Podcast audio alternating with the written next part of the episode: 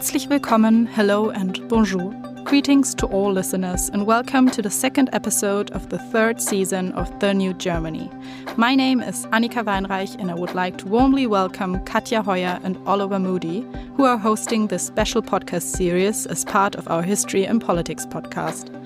This episode focuses on the political relationship between Germany and France and the challenges the two neighboring countries have faced together in the past. We are very pleased to have Rym Momtaz as our expert guest for this episode. She is a consultant research fellow for European foreign policy and security at the International Institute for Strategic Studies and a journalist. Welcome, dear Rym Momtaz. But enough from me and on to you, Katja and Oliver. Let's get started. The Germans are behaving like pigs. They are putting themselves completely at the American service they are betraying the spirit of the Franco German Accord, and they are betraying Europe. Sacre bleu, Olivier!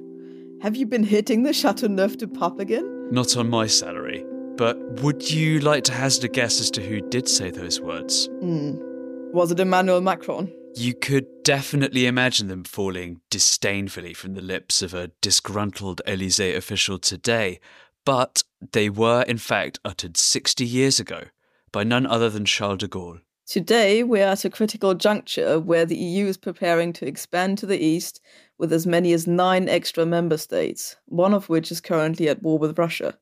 This big bang and the urgent imperative to beef up Europe's security means that many states are looking to Berlin and Paris for a sense of direction on the future of the continent.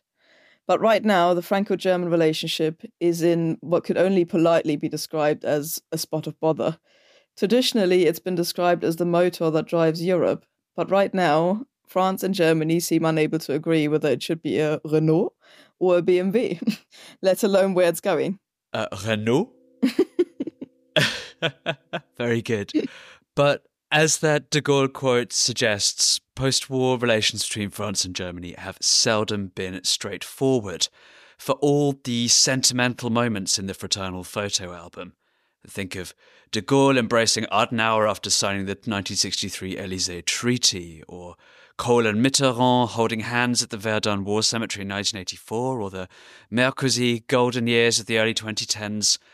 The Franco German engine is by its nature a fundamentally awkward contraption, powered as much by angst and amour propre as by amitié and abkommen. So, the central question today is this Why do these old ways of resolving conflict seem to be breaking down today? And how could Macron and Scholz revive them?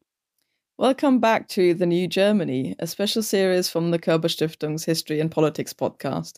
I'm Katja Hoyer, a German historian based in Britain. And I'm Oliver Moody, a British journalist in Berlin. If you have tuned into this episode expecting the sort of cheap, cheese eating, surrender monkey based humour you get on The Rest is History, Ooh. I'm afraid you've come to the wrong place. The New Germany is a respectable and serious minded podcast, so there will be no Gallic shrugs, there will be no cod French accents, and above all, there will be no use of the word buff. Oh, come on. Can't we do at least one joke? One, but only if it's a German joke. Fine. Why do all the European power transmission routes run through France? I don't know, Katja. Why do all the European power transmission routes run through France? Because electricity always takes the path of least resistance. Right. Glad you got that out of your system. but it's not actually a, a bad segue into the um, current tensions between France and Germany because electricity has been one of the big areas of disagreement, and specifically whether the vast fleet of atomic reactors that provide two thirds of France's power should be treated as clean energy and so eligible for green subsidies. And yet, when you look at the list of these policy disputes, as we will do in more detail in a little while with our expert guest, none of them, on the face of it, seems big enough to fully explain the bitterness and dysfunctionality of the relationship right now. I think there's a good case for taking a look back over what's happened between the countries since the Second World War not just to put these squabbles in proportion, but also to understand how conflict resolution worked in the past and why the Germans have set so much store by their ties to Paris. So, how did they establish any kind of meaningful cooperation in the first place after everything that Nazi Germany had done to France before 1945? Yeah, I mean it's it's not it certainly wasn't easy because it wasn't just Nazi Germany, although of course that was the pinnacle of the of the uh, you know really really uh, acrimonious relationship to put it mildly between Germany and France. But you could go back really to you know all the way to the Napoleonic Wars uh, to look at, at this kind of constant back and forth between Germany and France, um, and certainly the last three wars before that. So that's the Franco-Prussian War that unified Germany uh, in 1871, and then the First World War and the Second World War. Um, were all kind of uh, one-way traffic, really, where the aggression came from Germany towards France. And so there was really a sense, you know, how can this be avoided? Because by that point, this this so-called Erbfeindschaft or like hereditary um you know enmity between the two countries seem to be so entrenched you know well over a century's worth of it that it's it's quite uh difficult to see in, in 1945 how you can come back from that. And so you know both countries felt that especially with you know the huge amount of atrocities that were committed during the the second world war um, that they needed to find a way through, you know, treaties, a lot of goodwill, um, economic cooperation to to get away from this pattern um, that had been so entrenched before. And so, really, what happened was that the first West German Chancellor, Konrad Adenauer, uh, tried to make it basically clear that he was now leading a Western country, one that would be um, incorporated within you know, a, a, kind of network of countries that all shared the same values to which France also belonged. Um, uh, but particular attention was also paid to France um, by by Germany, so it wasn't kind of just a, a wide, the so-called Westbindung or, or Western orientation, but particularly, um, you know, the, the, French were to be brought on board with this whole idea. Um, and so one of the early attempts to do exactly that is the Treaty of Paris of 1951, which established the European coal and steel community. And so the idea was basically that if you bind the industries of Germany and France together in areas that are needed for warfare, so namely, you know, coal and steel, that it makes it impossible for the two countries to go to war with one another because they're so reliant on each other's resources and that it would basically be yeah impossible or certainly difficult um, and so this is kind of one of the early, early ideas is that you just share and, and make one another so reliant on on each other's resources that it's impossible to to go back to the state of of kind of war um, that that they were in pretty much permanently before that.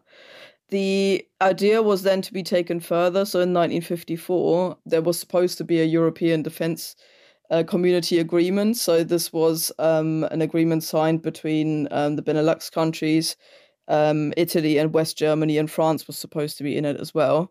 And the idea was that this would create a unified defense force, which was supposed to be a, a kind of separate part of NATO um, within NATO, but kind of a, a different uh, pillar that, that could be based in Europe.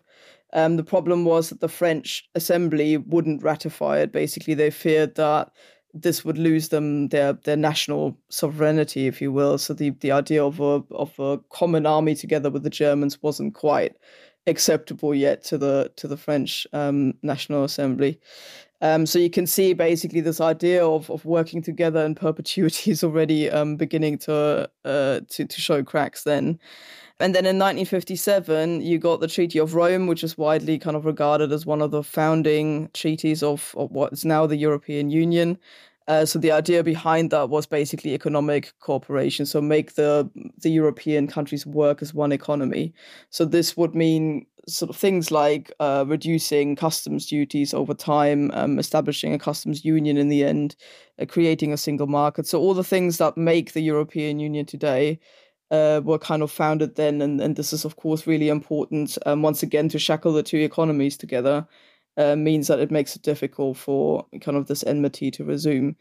And then in 1963, you get the uh, Elysee Treaty, which was again supposed to be a, a, kind of treaty of friendship between France and West Germany, where they pledged uh, between Charles de Gaulle, the, the president, and, and the West German Chancellor Konrad Adenauer that the, the two countries would in future uh, sort of work together and find a, a common base to work together.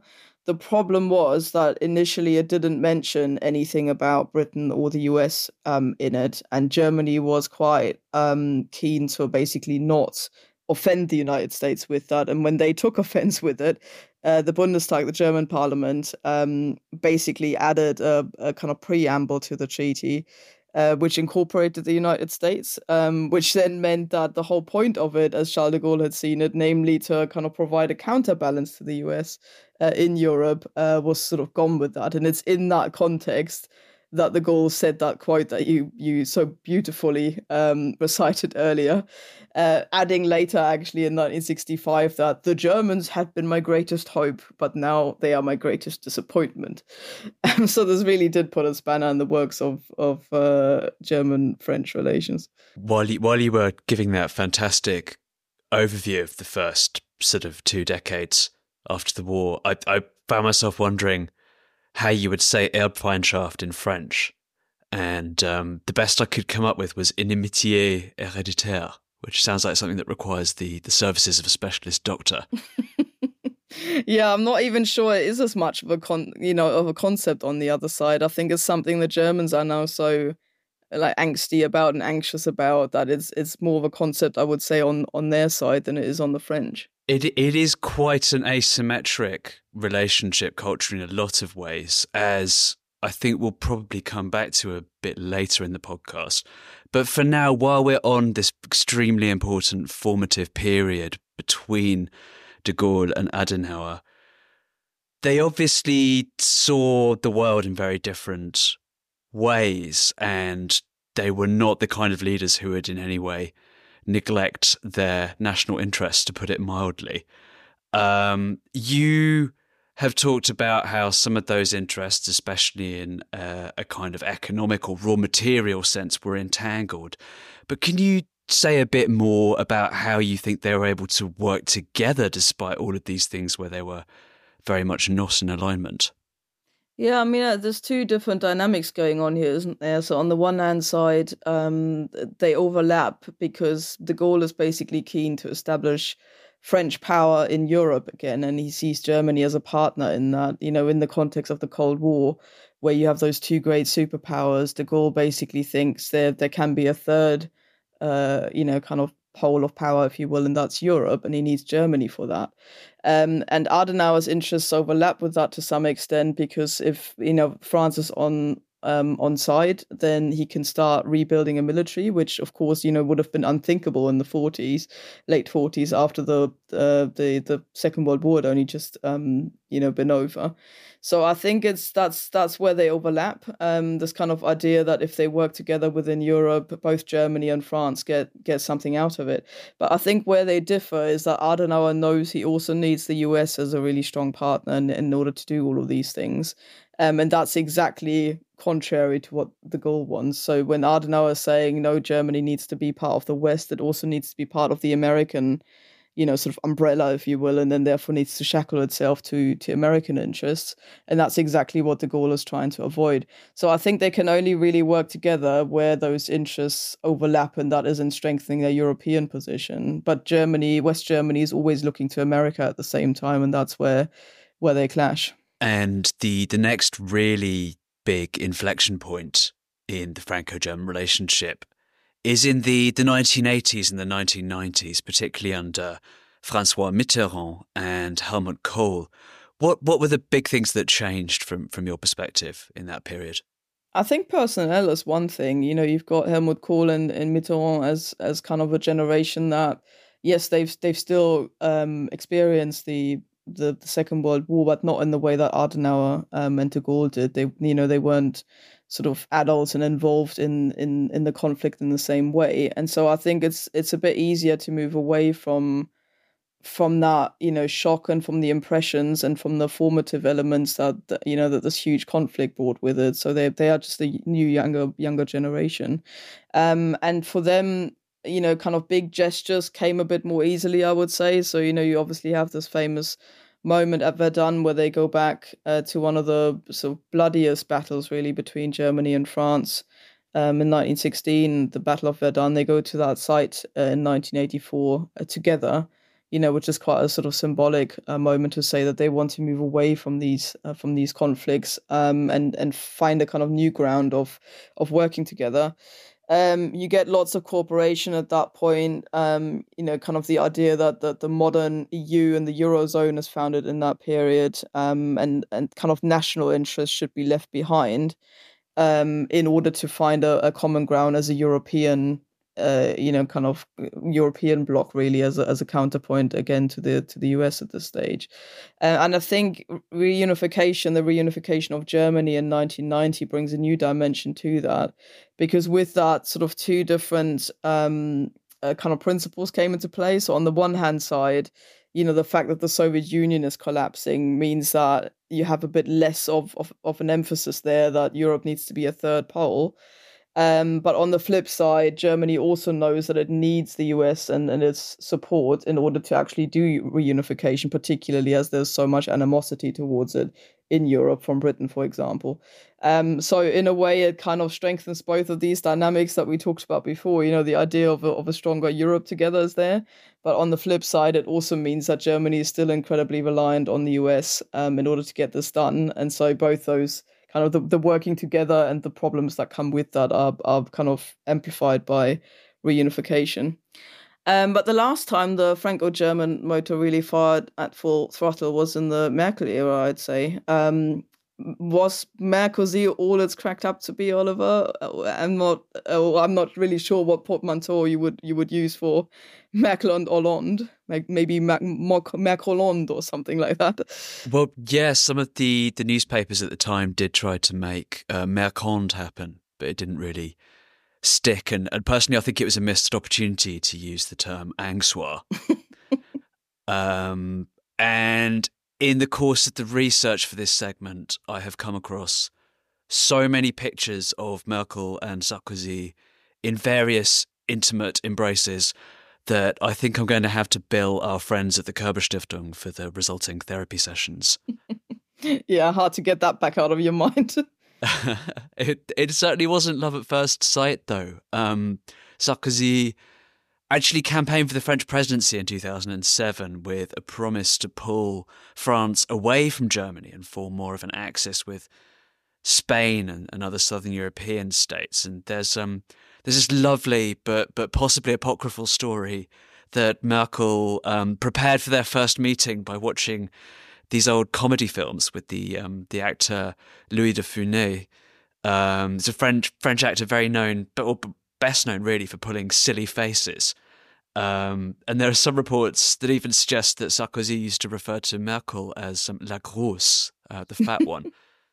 and it was only really with the Deauville summit of 2010 where um, the two leaders thrashed out a compromise deal to to restructure the debt of some of the sicklier states in the eurozone that the the relationship got going.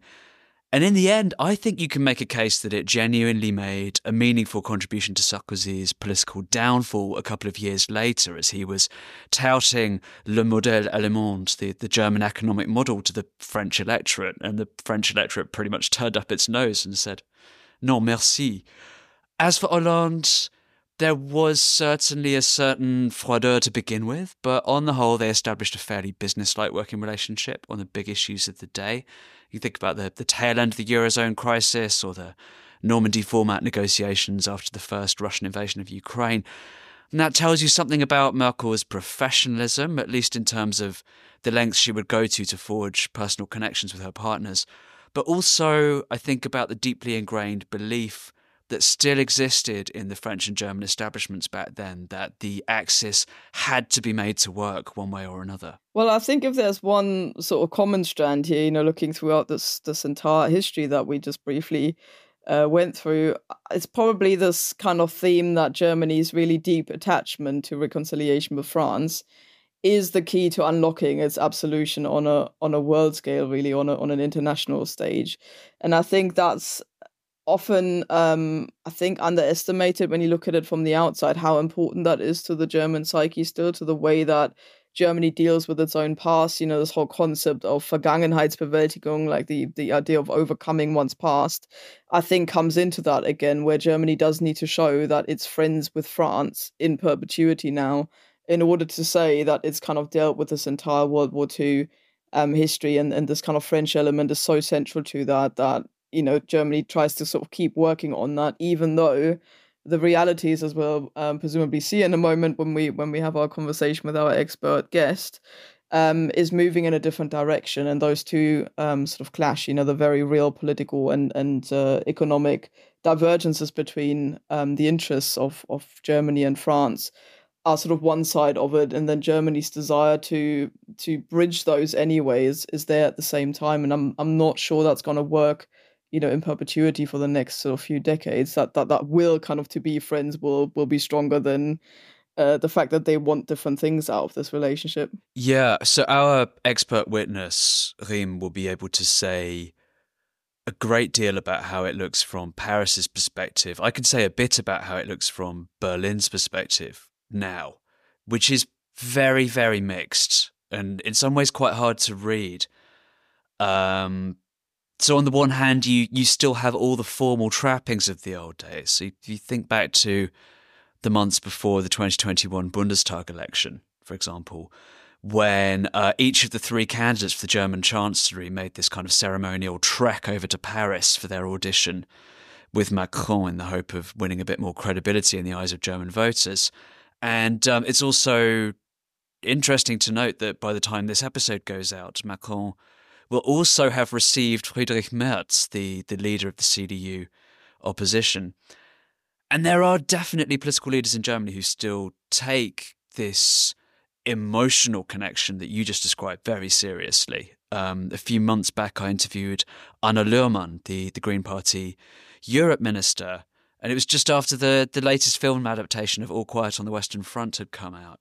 And she said that that film had, had kind of once again driven home to her just how terrible things could be when the Franco German relationship misfires.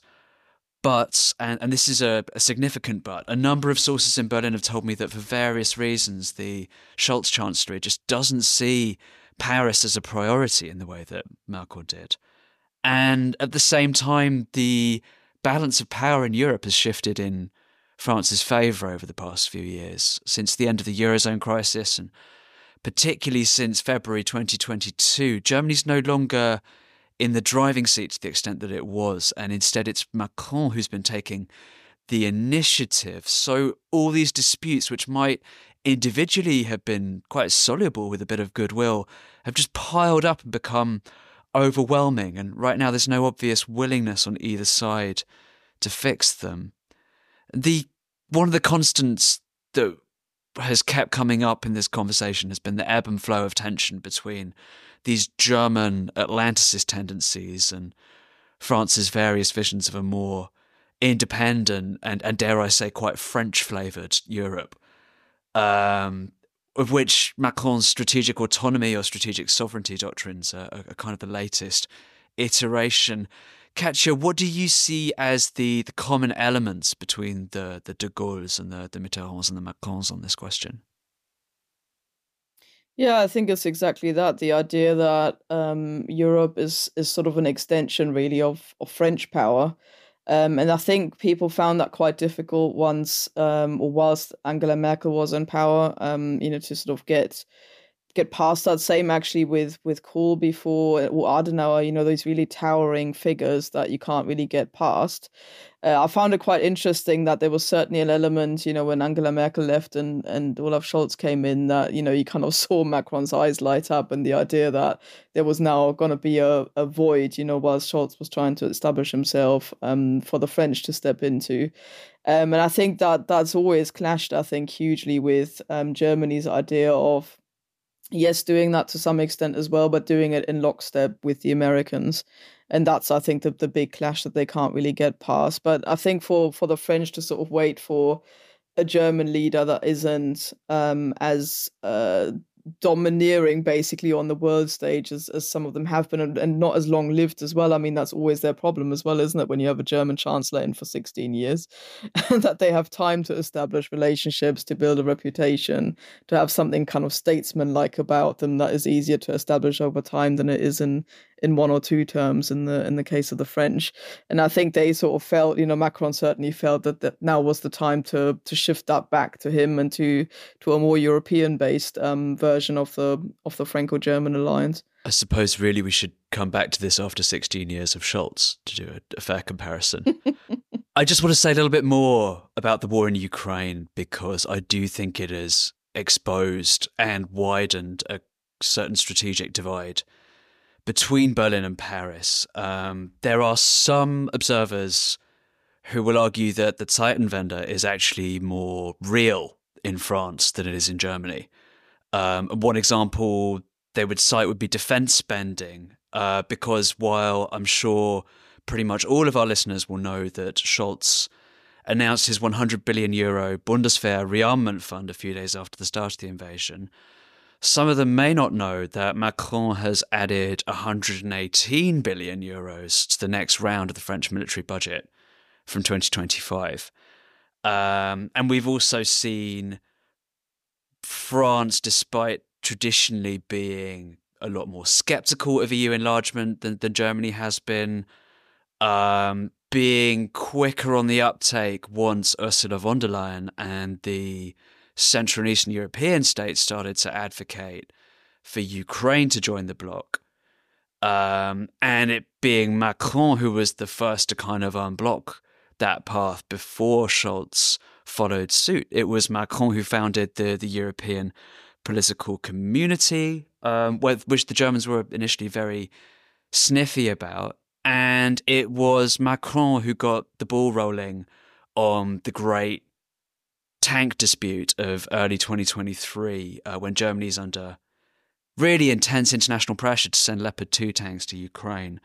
And um, France comes out of the blocks first and says it will send over a consignment of AMX 10 RCs, uh, which are not quite sort of full fat battle tanks, but are kind of charmingly referred to as char légers or light tanks. And this is the first time anyone had given the Ukrainians modern Western armored fighting vehicles. And then, of course, the Brits said they would donate a squadron of Challenger 2s, and the Americans finally promised um, to send some of their M1 Abrams, and that was eventually what unlocked the Leopard deal. I do think there is a tendency to overcook this thesis of Macron as the, the hairy chested saviour of Europe, if I'm honest, because at the end of the day, Germany has been by far the biggest material supporter of Ukraine after the US. It's pledged or delivered well over 18 billion euros of military equipment alone. We don't actually know for sure how much kit the French have given because they're quite secretive about it. But the most generous estimate, which, Katja, you will be astonished to hear, comes from the French Parliament, is that it's given about 3.2 billion euros of kit, which is less than Norway's contribution. And the most widely quoted figure is 533 million euros, which is less than Slovakia has given it's still more than 5,000 helmets. So. well, um, I think it's maybe time to bring in um, our expert guest who can tell us a little bit more about the, the French side of things and exactly how many hairs are on uh, Macron's chest. Because um, our guest knows the Elysee about as well as any outside observer might do. Our expert witness today is Rym Momtaz, one of the sharpest and best informed Macron splainers in the business. Rym grew up in Lebanon and has approached the subject from just about every conceivable angle. First, as an assistant to the Lebanese delegation on the UN Security Council, then as an outstanding France correspondent for Politico during the early years of the Emmanuel Macron era, and now as a think tanker and analyst with the International Institute for Strategic Studies. Rym, welcome to the New Germany podcast. Thank you for having me. It's such an honor. Let's goes straight into the personal relationship between Emmanuel Macron and Olaf Scholz. One German foreign policy analyst recently described it in a book as a political telenovela. How would you describe it? And how much does it matter in the grand scheme of things for the functionality of the broader Franco German relationship? Yeah, I like I like the telenovela way of, of describing it because I think it gets to the heart of the drama that has characterized this uh, sort of relationship since the beginning of Olaf Scholz's uh, term as chancellor. it also, I think, captures so much of the sort of passion at the heart of it, so much of the unrequited, I'm not going to say love, but, you know, attempts at working together, at cooperating. They just seem to be, you know, two ships at sea, right? Always, always at odds, never actually sort of always they seem to be basically two ships passing each other at sea, always, constantly, always out of sync, quite dysfunctional, uh, to the point that, I mean, I was really struck by this. The new Finnish prime minister a few months ago kind of said publicly that, you know, they had never seen such a lack of coordination between France and Germany. That's stark for a fellow, you know, counterpart leader to say it so bluntly. So it's clear to everyone that the relationship isn't working and that they haven't been able to find a working MO, a modus operandi that can get the compromises needed and that can even lead to some sort of at least one common project. They haven't even figured that out yet. And why do you think is that? So why what are the biggest specific areas of disagreement between France and Germany at the moment? So I think there are two parts to this question. The first is there is real difficulty between the two leaders on a personal level. They just don't get along. And, you know, we've all been in that kind of situation, having to have a coworker, because essentially at their level, they are coworkers within the EU that we have to work with, but that we don't get along with, with whom we don't share any kind of you know, uh, commonality of view. We don't have the same sense of humor. We don't have the same approach to working. We don't have the same method of working. And that is the case between Scholz and, and Macron. And so far, they haven't been able to, to find at least one way to fix that sort of personal relationship. So the personal relationship is very cold and it doesn't help. And that's something that is essential, by the way, in, in foreign affairs, but also in politics generally. And I think it's a dimension that is usually maybe underappreciated how important it is for personalities to get along. So that's the first thing. The second thing is there is a long list of issues right now on which they can't seem not only to see eye to eye, but they can't seem to figure out even the start of a compromise. And all of these issues, they're not necessarily new, but they are, they have a new sense of urgency in the current context. They're all kind of coming to a head at the same time. So in broad strokes, there are major differences on industrial policy. And on industrial policy, it's both the idea, you know, Macron's idea of strategic autonomy, what that means in terms of onshoring, friendshoring versus Germany being much more comfortable relying on the US or even you know, buying things from outside of you, especially when it comes to defense. And I'll get back to that in a bit. But there's also the part about related to energy and energy sources in the EU. Of course, since the Russian invasion of Ukraine, Russian gas has become a big no-no, which has actually been a very important part of the German industrial strategy. Whereas the French have relied in a massive way on their nuclear power plants. And as you know, Germany is against nuclear power and has reverted in some ways to generating energy from coal. So that has become a huge problem between France and Germany because on top of that, so the green dimension of how do you generate energy that is sustainable, that is sovereign, so it doesn't depend on an external provider, but also that is green and as cheap as possible. There is the question of the common sort of European electric tariff, let's call it, right? The price of, of electricity. And that has become another big issue because France wants its nuclear generation to be part of it and Germany doesn't want it. Just keep things a bit, a bit simple. Then there's the whole question of defense per se.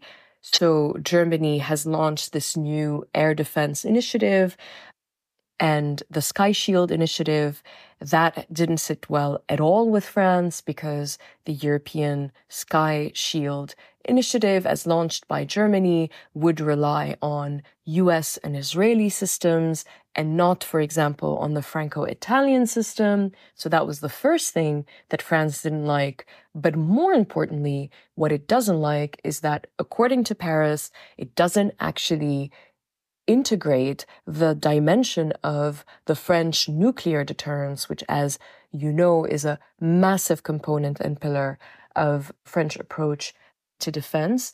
There are also huge differences when it comes to st- the Stability and Growth Pact of the EU. So the Stability and Growth Pact, just to sort of summarize it, you know, it has to do with sort of the rules of uh, government spending within the EU and the acceptable levels of debt and deficit. That was suspended during COVID. It's supposed to come back into effect in 2024. And the sort of conversation about how to get it back into effect and what it should look like have been stuck basically since October. So that's that's a big one. And finally, perhaps I will stop at the other component of industrial policy, which is the relationship with China. Uh, it's not that they're completely at odds. I think on China, there's a little more overlap than meets the eye. But for example, when the EU launched its probe into electric vehicles in China, Germany was quite unhappy with it, whereas France was cool with it. And that, you know, again, goes to the heart of main difference. So strategic autonomy on the one hand, in France, and on the other, you know, change through trade. If if I if I were to summarize it on the German side, which you know continues to want to keep the relationship with China going, the trade level that is, I think, more involved than even France is is comfortable with. And I'll stop there. It's already a very long, very hard list of of disagreements. it, it is extraordinary how they how they have piled up. Um, I'd like to talk about the the attitude with which officials on both sides are approaching these questions because when you talk to people in the German government today there's a really interesting division between those particularly in Olaf Scholz's chancellery who tend to regard it as a series of conflicting interests and mostly failed transactions. On the one hand and on the other hand those who um, still regard the Franco German relationship in quite emotional terms on some level in the context of Germany's long struggle to overcome its burden of guilt for the Third Reich and regard reconciliation with France as the, the key to unlocking that. So I'd be really interested to hear how their French opposite numbers look at the relationship and whether there's any corresponding sense of historical or, or sentimental importance. So to start with, I've always been struck by the the difference in the way the French and the Germans talk about their relationship and the words that they ascribe to that relationship. The Germans talk about the Franco-German engine, right? It's a very rational, mathematical, mechanical way of looking at it, an engine. Whereas the French, when they talk about it, they say le couple franco-allemand, the Franco-German couple. It's a much more emotional, passionate way of looking at it. And I think you know, that actually betrays a fundamental difference in the approach, not to over romanticize it or not to sort of ascribe it too much more, more importance than it, than it has. I do think that words matter. They, they, you know, just like language betrays a certain sort of approach and, and logic, words also do. So that's the first thing that really strikes me. I think a part of the French establishment, of course, is understands the importance and the centrality of the Franco-German entente, ability to compromise, ability to build projects together for what, you know, post World War II Europe was and became. So the reconciliation project, getting over all of the bloody history, that is definitely sort of a dimension, of course.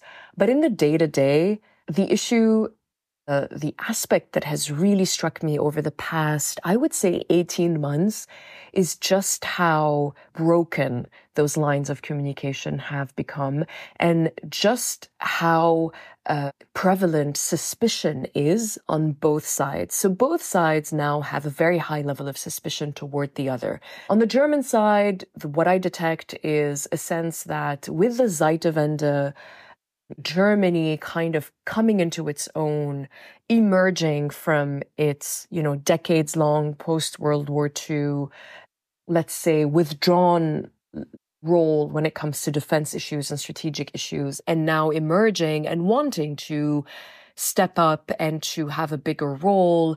So throwing, you know, the thing that it has most of, which is money and industrial power at this issue that has destabilized the relationship in truth because the relationship has always relied on kind of a tenuous balance that was built on an understanding and an acceptance that Germany would be sort of the industrial financial powerhouse and France is the military strategic powerhouse. And in Paris, there is a feeling, even though I think very few officials will say this on the record or even admit it explicitly, there is a feeling that Germany is starting to encroach on, you know, their reserved domain, which is strategic and military issues. And of course, the Parisian view is that Berlin doesn't have strategic culture that is developed enough yet. And also has an approach to strategic issues that is really at odds with the French issue, as we were discussing when it comes to sort of strategic autonomy, the relationship with the US, and and and all of that and also the relationship to the nuclear deterrent.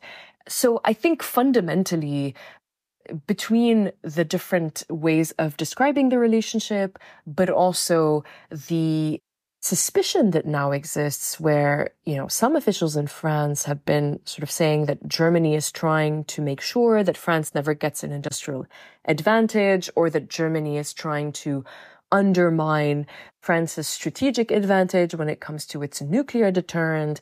I mean, these are very serious um, accusations that betray not only a lack of trust and suspicion, but like very fundamental dysfunction.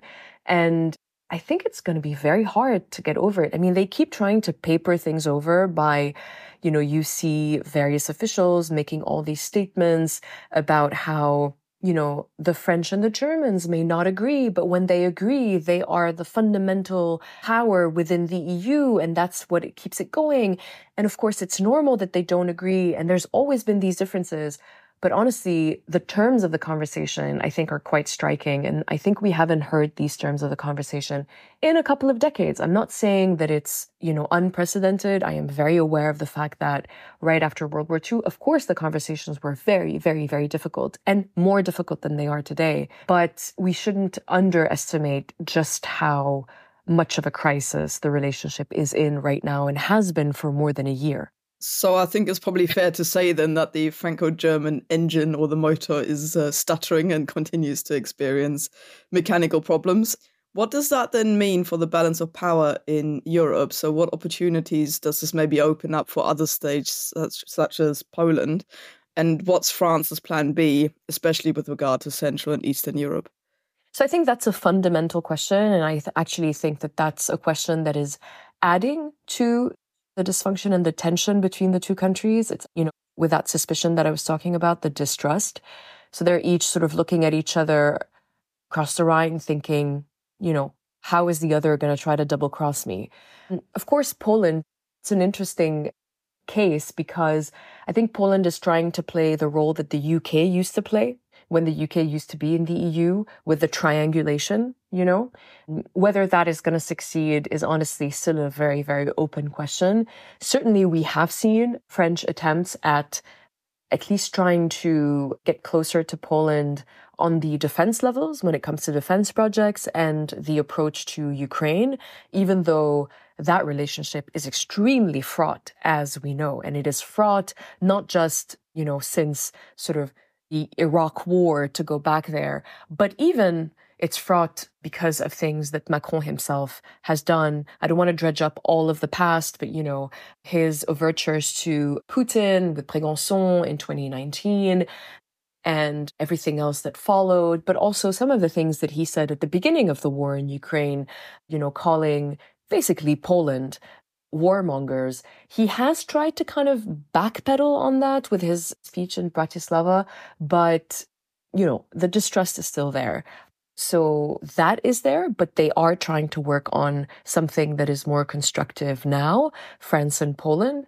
The relationship, obviously, between Poland and Germany has known better times to use a euphemism. It has been quite, quite tense with Polish, you know, requests for payments and and uh, sort of reparations coming up again it's going to be very important to see how the new polish prime minister donald tusk you know, manages that relationship, whether he is able to reset the relationship with Germany, which is something obviously that is expected of him, and how that new dynamic is going to affect also the dynamic with with France. So that is sort of the the Polish, German, French triangle, better known as the Weimar triangle. We'll see if that triangle is actually going to be revived, even as a trilateral format in addition to kind of that first dynamic that I was talking about. And then when it comes to France and its plan B, I wouldn't put it in terms of plan B, meaning an alternative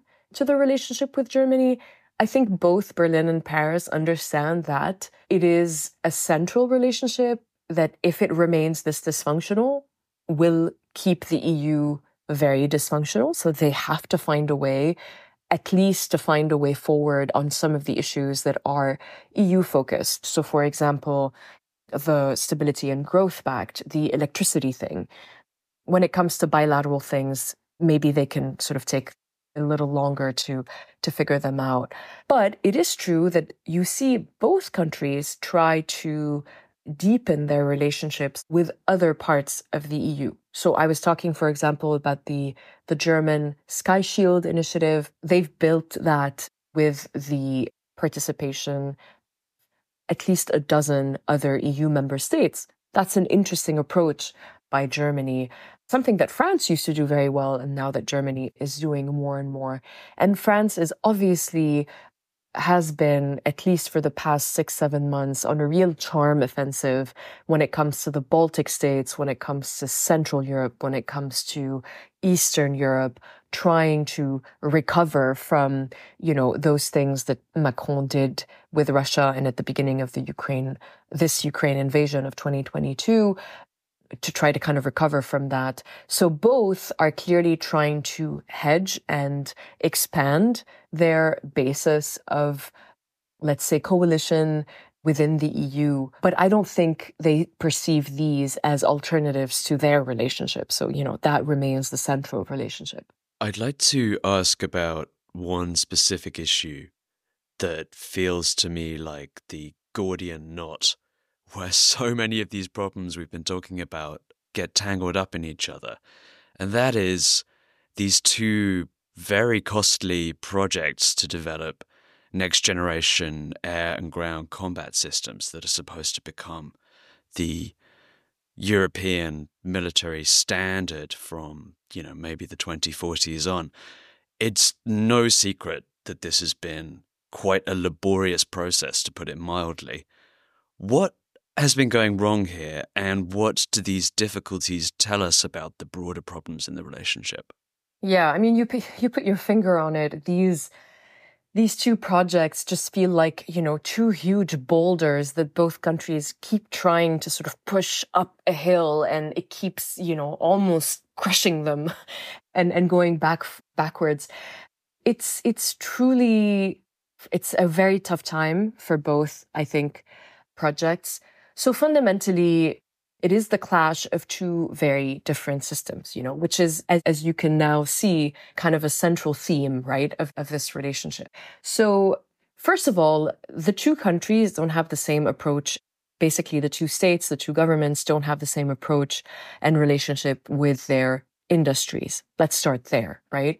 France is a much more sort of centralized, top down place where basically the government and the state is the one that uh, not dictates, but really gives direction to the defense industry on what it needs, what are the priorities, and then the production kind of follows because the French state is extremely involved in both obviously consuming what the French defense industry produces, but also in exporting it and making sure that it is sold.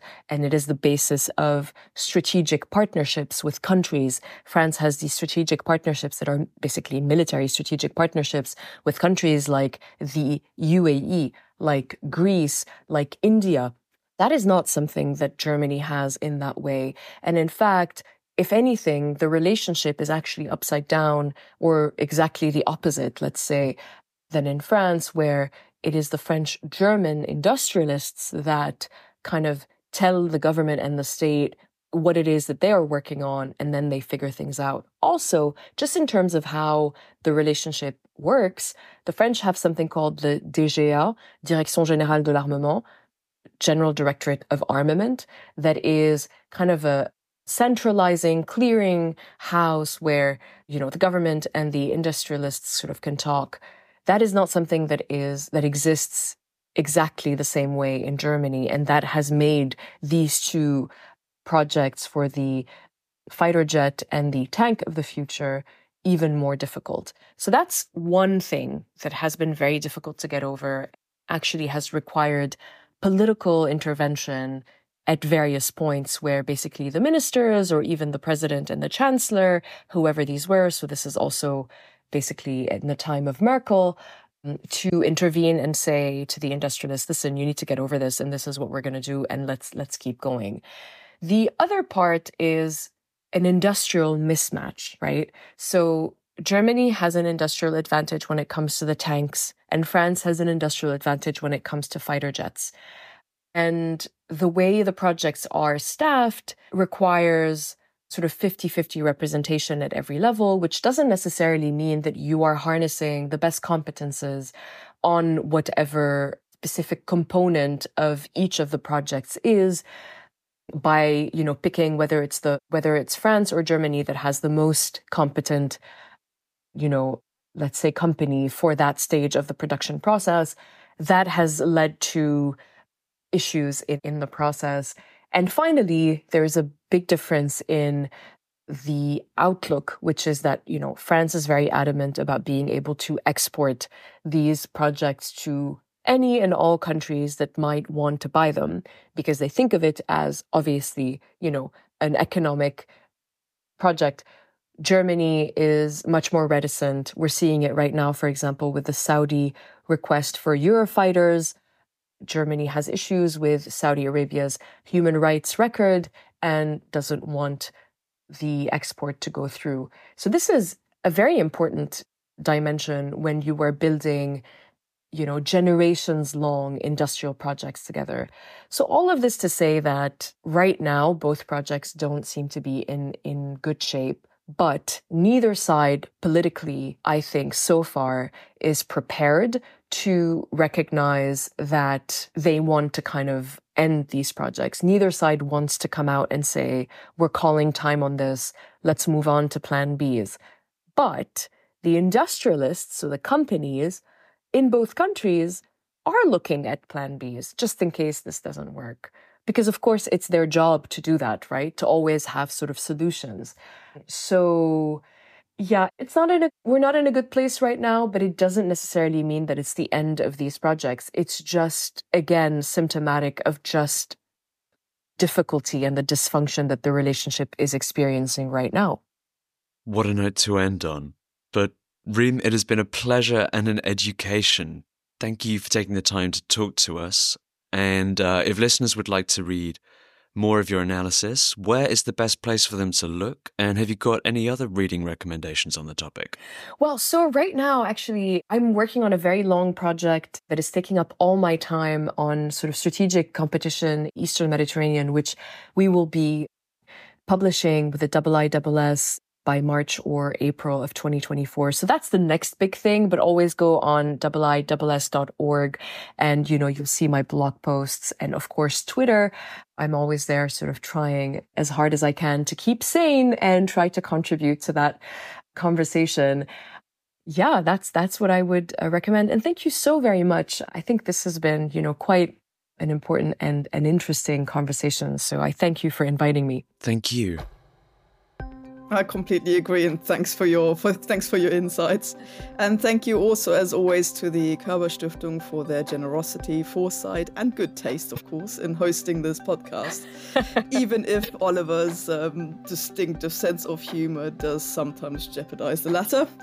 Um, you can find a wealth of other episodes in both German and English on the Arctic, history in video games, traditions of climate protest, and plenty of other subjects if you simply search for Körber Stiftung History and Politics wherever you get your podcasts. If listeners have any thoughts they would like to air on the Franco German relationship, you know where to find us. Just go to the website formerly known as Twitter, punch in at Rym at Hoyer underscore cat, or at Oliver N. Moody and fire away. And Katja, congratulations on getting through an entire 50 minutes of talking about France and Germany without once mentioning the Franco Prussian War. Well, I have to make up for that now. I'm off to paint my metal figurines of Bismarck's Third Army. But farewell from Norfolk. And I should go back to trying to exercise all of those pictures of Merkel and Sarkozy from my hippocampus before they're branded into my memory forever. Tschüss Berlin.